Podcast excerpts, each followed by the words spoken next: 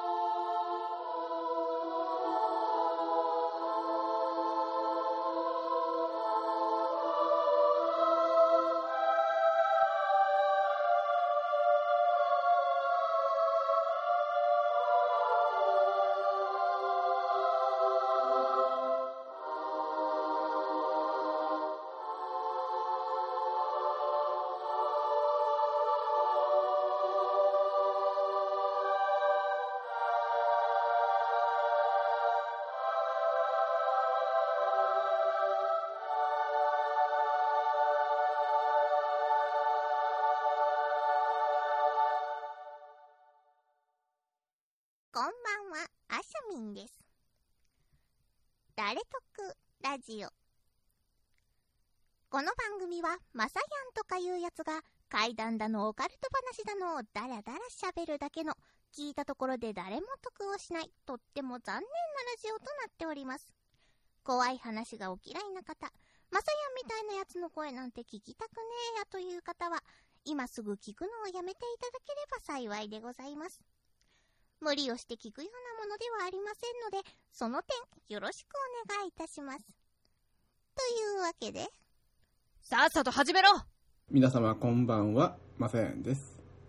誰得ラジオ第229回となります。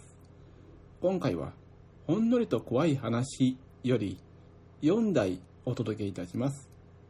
では、さっさと始めましょうか。松尾さん、どこで今働いてるんですか？トラジ、あれ？まっちゃん今何時ですか？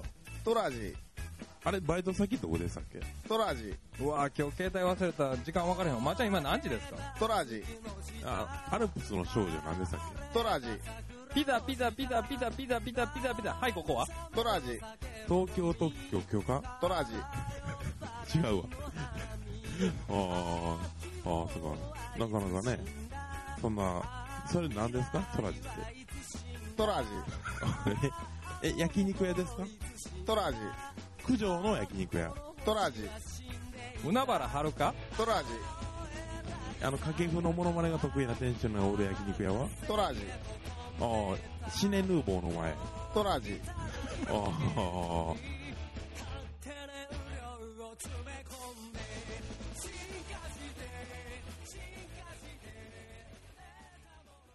では、参ります。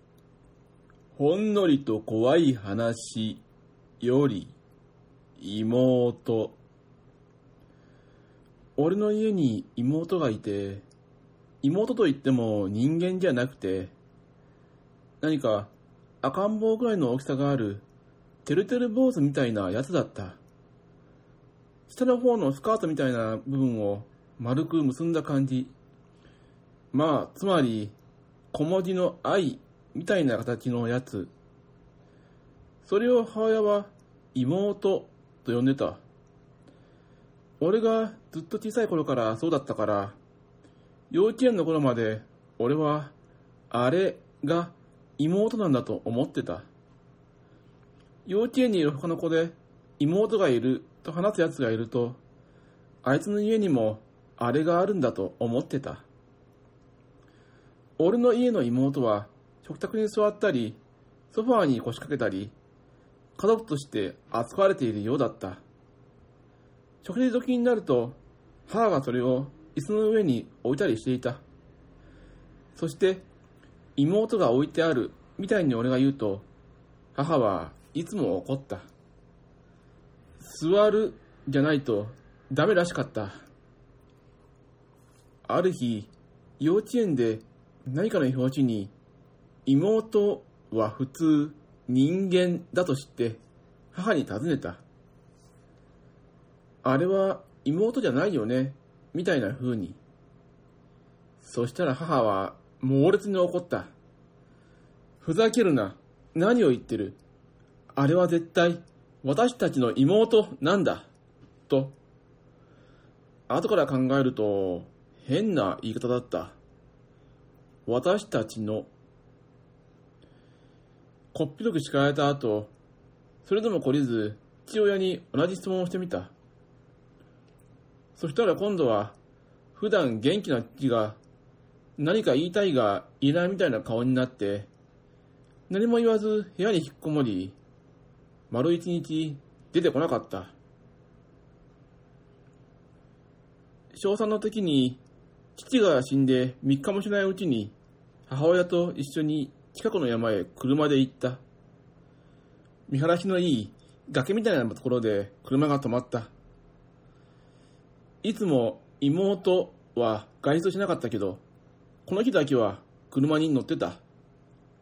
母は車から妹を降ろし、あんたはここにいなさい、と言う。何をするのかと思っていたら、妹の首と胴体がくびれている部分をバチンとハサミで切って投げ捨ててしまった。母はいつも妹を大切に扱っていたから驚いて、いいいの？と聞くと、お父さんが死んだから、もういいの、と言われた。それから、母との間で妹の話は一切出なかった。あれは一体何だったのか尋ねようとしたけど、先延ばしにしていたら、去年母が死んだ。この話、友人に話しても何が怖いのか聞かれる。俺自身は結構怖い。何かの宗教とも思えないし、何かわかる人いない？いなさそうだけどさ。次、嫌がらせ。中学2年生の時の下校中、人通りの少ない道で、100メートルぐらい先に人が2人立ってるのが見えた。自分の母親と同じぐらいの年のおばさんと、これまた自分と同じぐらいの年の私服を着た女の子。そのまま通り過ぎようとすると、おばさんの方が話しかけてきた。あなた、まるまる中学？お、おはん。二年二組の伊藤さんって子、知ってる？伊藤という子は隣のクラスの女生徒で、本当は顔も名前も知っていたが、ほとんど喋ったこともないような子だったので、知らないふりをした。知らないですけどあら、そう。話は終わりかと思ったが、おばさんと女の子は道を塞ぐようにして立っている。おばさんがカバンからごそごそと本を取り出した。そして話は人類の幸福やら、血の浄化やら、祈らせてほしいやら、宗教的な話にシフトしていった。ものすごくめんどくさくなってきたんで、ああ、僕そういうのはいいんで、と、二人の間を割って、そのまま帰ろうとしたら、おばさんが強い力で、俺の手首を掴んできた。まあ、そう言わずに。おばさんが逃がすまいと手首を掴み、女の子の方が勝手に俺の額に手をかざしてくる。予想だにしなかった行動を捉えて少し唖然としていたが、祈られたら負けだと思い、こういうことを強要しちゃダメでしょう。というか僕本当に急いでるんで、と手を振りほどこうとするが、おばさんは手を離さない。目がマジで、ほんのりゾッとする。全然時間は取らないから、ね。それに、あなたたちの血はね、とても汚れているの。初対面のおばはんになんでそんなこと言わなきゃいけないんだ、とイラついてくる。いいって言ってんだろと、思いっきり手を振って、おばさんの手を振りほどいた。おばさんはその反動で1メートルほどよろめいて、その場に尻餅をつく。俺には、わざと自分から転んだようにしか見えなかったが、そしておばさんと女の子は、暴力を振るわれた、とでも言いたげな表情で見つめてくるが、すぐに笑顔になり、立ち上がりながら謝ってきた。ごめんなさいね。本当ごめんなさい。あ、いや、すいません。でも、急いで帰らないといけないんで、そのまま二人に背を向けて家に着こうとすると、10メートルほど行ったところで、気が変わったらいつでもここに来て、待ってるわ。と、大きな声でおばさんが言うので振り返ると、二人は満面の笑みで手を振っていた。ここへ来て待ってるわって、通学路だし、この道は天下の行動じゃ。と思ったものの、無視してそのまま帰った。まあそれ以降、俺はその二人に会うことはなかったが、他の生徒も祈りを強要されたとか、1ヶ月くらい学校の間で話題に上がっていた。そして、後から知ったことだが、2年2組の伊藤さん、亀井だけど、は、その後すぐに転校していた。その転校とあの二人に何か関連性があったのかは、わからない。次、鏡に映る。昨日から今日にかけての話。正直言うと、好きな人を旅行に誘ってみたんだ。どこがいいかなと考えたんだが、車を持たない俺には電車で行ける範囲。しかも、日帰りで帰れるぐらいの場所が良かった。さすがに泊まりは考えてなかったからね。それで、ちょいとした観光地に行ってきて、さて帰ろうかと思ったのが午後の6時。特急で地元まで2時間強。JR の窓口に着くか着かないかのところで、女の方から、もう少しこれ楽しもうか、と言ってきた。俺が使うべきだったんだろうけど、告白もしてないから、お泊まり NG、なんて考えてたんだ。そこで、恋人ではない人と泊まることはできない旨を伝えて、変則な告白をして、無事 OK をもらい、彼女ができた。そこまでは最高。怖い話一切なし。そこから、有頂天の俺は、泊まるとこどうしようか、とまずは宿探し。さすがに、ラブホテルに行くのははばかれたので、旅館を取ることに。着いた先で飯食って風呂入って、そこからまったり。流れ上キスをして、テーブルの下で足を絡ませて、またキス。これ以上がなかなか進まない。でも、30分ぐらいして、とうとう彼女を横に倒して、胸を触ってみたんだ。そこでふと鏡に目が行ったんだが、外の窓が映ってて、どうやら障子が閉まっておらず、外から丸見えだったんだな。その代わりこっちからは外は見えず、反射した部屋が映ってたんだ。俺の横に彼女がいて、もちろん上から追いかぶさろうとしている俺の姿が反転して見えるんだが、どうも上にもう一人いるんだ。二度見してみても、確実に鏡に映る窓の俺らのそばにいるんだよ。包丁を持った子供が。で、俺を刺そうとしてるっていうか、必死で刺してるんだよね。何度も。でも、別に痛くも痒くもない。ただ怖いから、鏡を凝視してたんだ。彼女も異変に気づいて、どうしたの？って聞いてくるんだけど、さすがに、今からチクり合いますって女に、その状況は言えないよ。それで、全部なかったことになるのは嫌だったんだよね。怖さよりも性欲が勝ってたんだ。だから、窓の前の障子が開いてるから、向こうから見られるかも。って感じで適当なことを言って、閉めようと立ったんだ。その時だよ。その子供が包丁で自分の首を刺してぶっ倒れやがったんだ。さすがに怖くて彼女を凝視したよ。そしたら彼女が、あ、ごめん、生理来ちゃったかも、と申し訳なさそうに言うんだよね。で、浴衣の股から血が少し滲んだんだよ。あまりのタイミングの良さにビビりっぱなし。鏡を見ると、その子供は大物に立ち上がり、なんか変な武器というか鋭利なもので自分の頭を首から切り取ろうとしてんのよ。そしてゴトンって音が鳴って、後ろの茶を入れてた急須が机から落ちたのと同時に、その子供の首も落ちたのね。女の股の上に。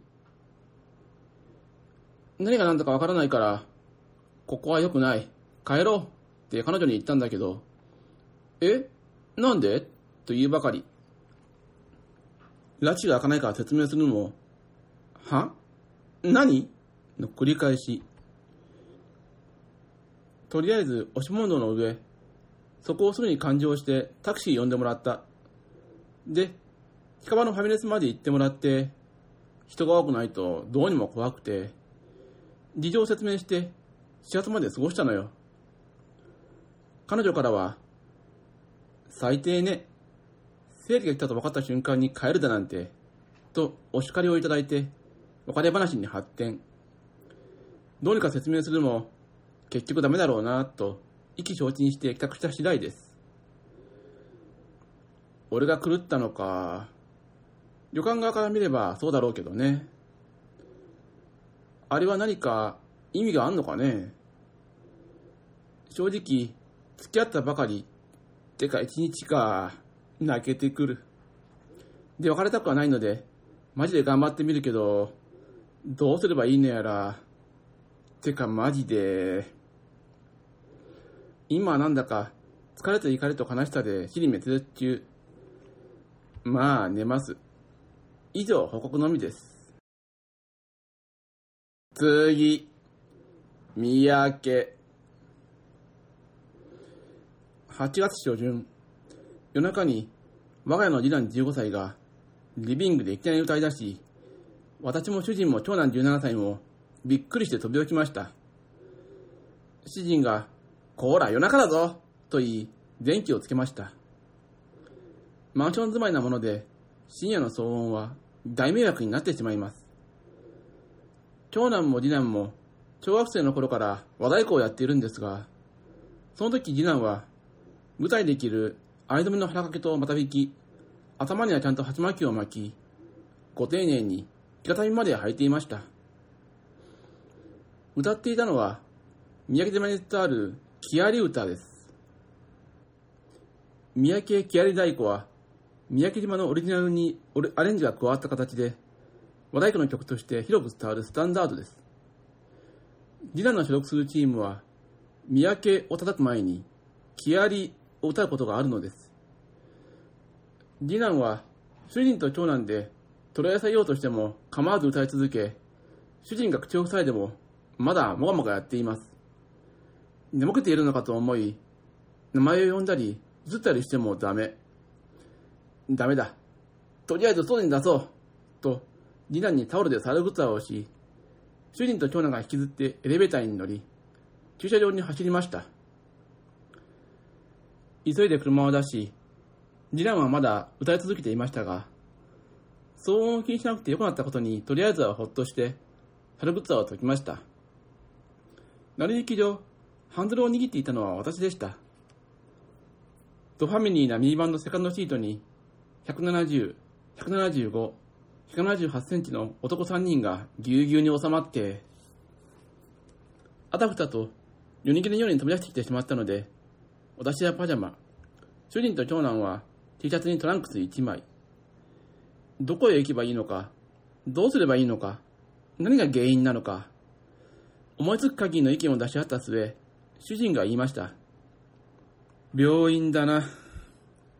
M、長男、夜中でも生きる精神科、検索してくれ。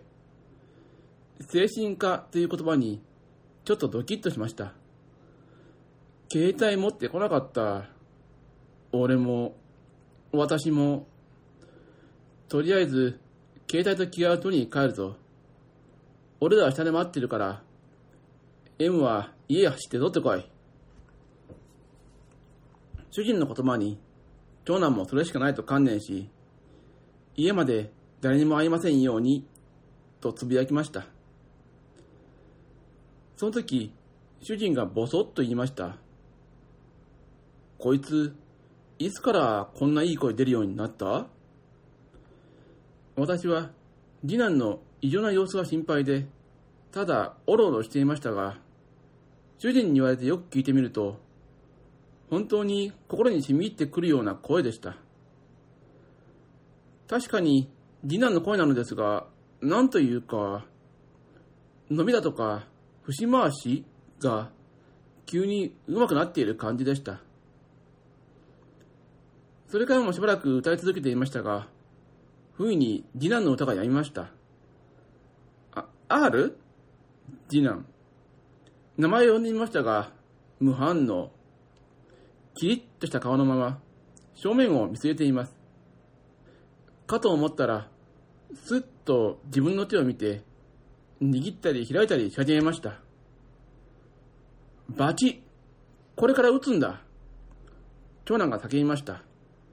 バチも持ってこよう。みんな、口には出しませんでしたが、何か科学で説明できない事態が起こっていると、この辺りから感じていました。主人、M、塩を持ってこい。長男、塩どうするか知ってんの？主人、かけたらいいんじゃないか？長男、マジかよ。主人、コンビニで1000個も買おう。長男、コンビニで売ってんの？沈黙。ものすごい不安で張り裂けそうでした。マンション前に着き、長男が意を消したように T シャツトランクスで走っていきました。その後ろ姿に、緊急事態の真っ只中だというのに、主人がゲラゲラ笑い出し、私もつられて笑いました。よく考えたら、めちゃくちゃ笑えるな、これ。T シャツトランクスの父と長男が、バッチリ衣装の次男に猿靴をかませて削り、付き添うパジャマの母。ものすごい怪しい家族だぜ。笑いが止まらなくなってしまいました。すると、それまで険しかった次男の表情が、少し柔らかくなった気がしました。主人は、大丈夫。とにかく今は深夜だし、朝になったら考えたらいい。と、何か達観したような様子でした。もちろん不安でいっぱいでした。このまま本来の次男が戻ってこなかったら、と思うと、こちらの方がおかしくなりそうでした。それでも、一瞬和ませてくれた主人に、とても感謝しました。しばらくして、長男が荷物を持って戻ってきました。まだバチ出すなよ。これやられたら殴られる。主人がジーンズを履きながら言いました。私は助手席に移動し、主人の運転で再び走り出しました。R の部屋に入ったら、T シャツきれいに畳んで置いてあったよ。ありえねえ。長男はそう言いながら、携帯で塩の使い方を調べていました。思いがけず、久しぶりに家族プラス 1? でドライブとなりましたが、あるポリス公園にたどり着きました。我が家から30分ほど山に登ったところにあり、ちょっと名の知れた滝や、秋は紅葉目当てで観光客がやってくる自然の中です。もちろんそんな深夜ですから、駐車場にこの車はありません。まずは主人と私が車を降り、次男も長男が促すと降りてきました。長男が次男に持ってきたバチを渡し、自分もバチを持ち、滝の音がゴーゴーと遠くから聞こえる方を向いて立ちました。まず、長男が歌い出しました。それに次男がかぶせるように追いかけます。歌い終わると、長男はすっと座り、次男は腰を低くして構えます。三宅は太鼓を真横に置いて、両側から低い姿勢で打つのです。長男の地打ち、ベースが始まり、次男がゆっくりと振りかぶり打ち下ろす。もちろん太鼓はありませんが、ドーンという響きを感じたような気がしました。だんだんとペースが上がり、お互いに掛け声をかけながらエア太鼓は続きます。長男と次男の三宅を初めて見たわけではないし、ところ構わず始める次男の素振りは、そういうことをしょっちゅう見ているのに、なぜか涙が止まりませんでした。多分、次男の中の人にとっては、最後の三宅だと感じていたからだと思います。ようやく打ち終わり、二人が立ち上がりました。次男はまず長男に、そしてこちらを向いて深々と頭を下げました。顔には涙がポロポロと落ちていました。しばらく泣いて、やがて、兄ちゃんと言いました。R か？と聞くと、泣きながらもうなずきます。心底ほっとしました。塩も線香売ってた。も出番はありませんでした。次男は部屋で着替え始めたことも、リビングで歌い出したことも、その後のことも全部覚えていました。でも俺がやったんじゃない。それはそうでしょう。次男もそこそこ打てるようになったとはいえ、あの美しいフォームは次男のそれとはあまりに違いましたから、どこの誰だったのかはわからないらしいです。ただ、最初は悲しかった。でも、打ち出したら嬉しかったと思う。怖かったけど、嫌な感じはしなかった。だそうです。念のため、翌日私の実家に連れて行き、近所の小上さん、多分小上屋さんに見てもらいました。何もない。綺麗なもんよ。と言ってもらい、やっと本当に安心しました。満足して言ってるはずや。無念が晴れたんじゃろう。とも。ただし、まだ R 棒に大きな疲れが残っとる。命が疲れとる。ゆっくり精神を休ませなあかんよ。と、お守りをいただきました。それは、小上さん特製の地面でできた小さな袋に、勾玉のような綺麗な色の石が入れられたものでした。長男は、なんで R より打てる俺じゃなかったんだろう？と言ってましたが、小上さんは、相性もあるし、M 棒より R 棒の方が単純やしの、と笑ってました。次男は、達人に貸してから、体の使い方がちょっと分かった、と言い、日々素振りに余念がありません。何かコツをつかんだのかもしれません。終始慌てふためいていたため、後から思うと何やらおかしいことになっていますが、その時は次男を失うのでは？と、この上ない恐怖でした。当の本人は今日ものんきに投稿しましたが、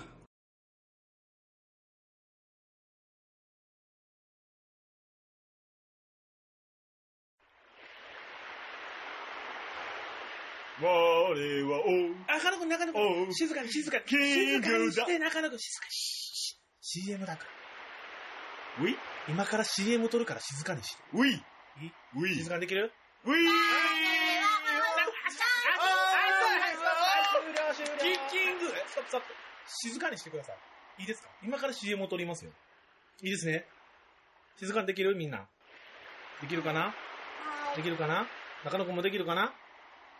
お、中野くん静かになったよ。いいね。あさみちゃん静かにできるかな？よしよし、いくよ。いくよ。じゃあ CM 撮るよ。我は王、王、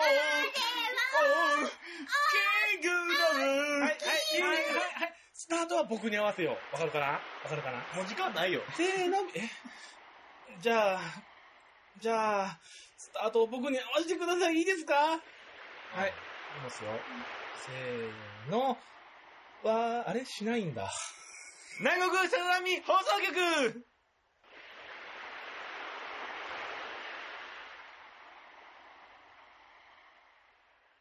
いかがでしたでしょうか？さて、誰とくラジオを配信しておりますシーサーブログのページにメールフォームを用意しております。ご意見、感想その他ございましたら、そちらからお願いいたします。というわけで、今回もメールがございません。では、この辺で終わりにしておきます。さようなら。